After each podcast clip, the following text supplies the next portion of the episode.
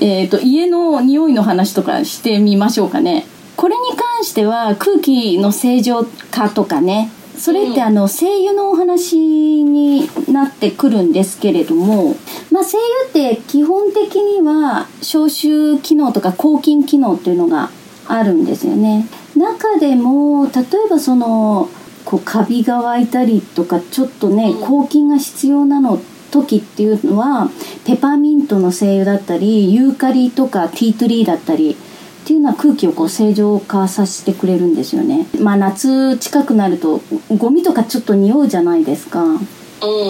そういう時は、まあ、芳香剤スプレーみたいなのを作ってもらって、その時にペパーミントとかユーカリとかを、まあ、無水エタノールと水で割ってスプレーにするとかねお家にペットがいる時ちょっと匂ったり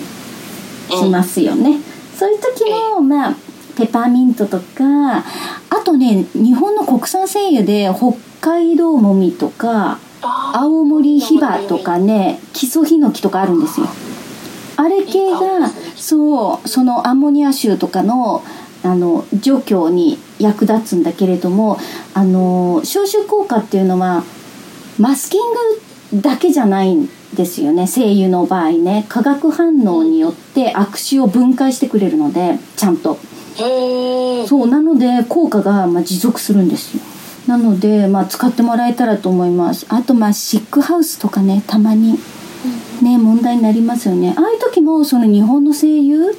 北海道もみとかいいみたいなのよね。ちゃんとそういうシックハウスを引き起こすような物質を吸着してくれるのよね。だから除去できるというね。なんかとてもいい感じなので最近またなんかアロマセラピーとかが医療とかにもどんどん入ってきてるので精油の効果っていうのが知られてないけれども実はすごくあるのよね。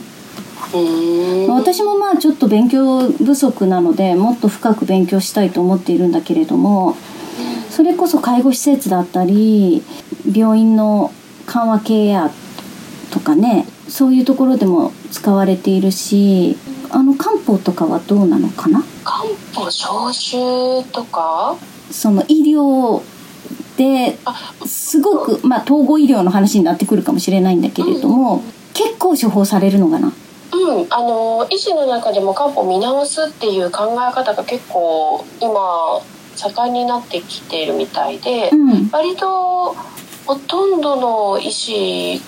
が漢方を処方するみたいですね。私たち漢方薬局みたいに症を立てて例えばこの人が気がどうだとか血がどうだとかっていう処方の仕方じゃなくて、あ足がつるならとか、うん、ああなるほどね。うんうんうんとか、うん、頭痛ならこれとか、うん、なんかこうちょっと西洋医学的な感じあ、うん、そう西洋医学的な感じで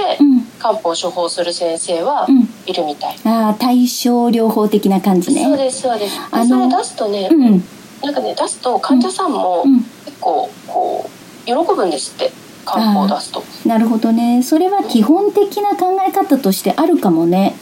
うん、化学合成されたものよりもなんか自然がいいみたいななんとなくこう安心するよね。医学のね大学のカリキュラムもにも必須になってますもんね漢方は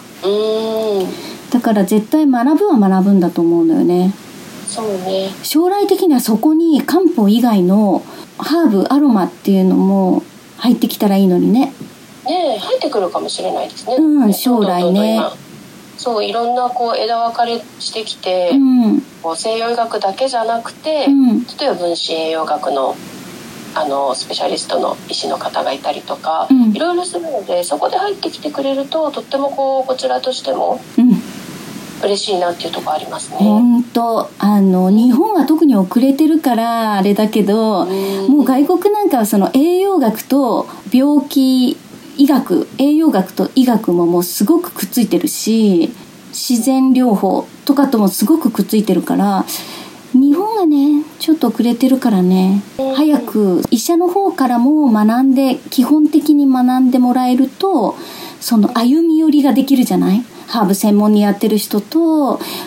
その医学専お医者さんとの隔たり距離がね縮んでくるとすごく連帯していろんな方面から治療もできるから知識を分け合うっていうか歩み寄るっていうかね,、それが今後のその日本の予防医学にしろ、まあ、医学に対する課題だね統合医療という面で、ね、となんかちょっとそういうまとめ的な話に最後なりましたけど。そうですね。あでもふきちゃんすごく栄養学とかサプリとか詳しいのね、そう。私ねアンチサプリだったんですけど、はい、最近ねいろいろこうサプリメントの見直しをしてて、うん、それでいろいろ勉強したら、うん、もう熱がこもっちゃって。いいですね。今度またよろしかったらそのお話もぜひよろしくお願いします。はい。じゃあ今日はありがとうございました。はいありがとうございました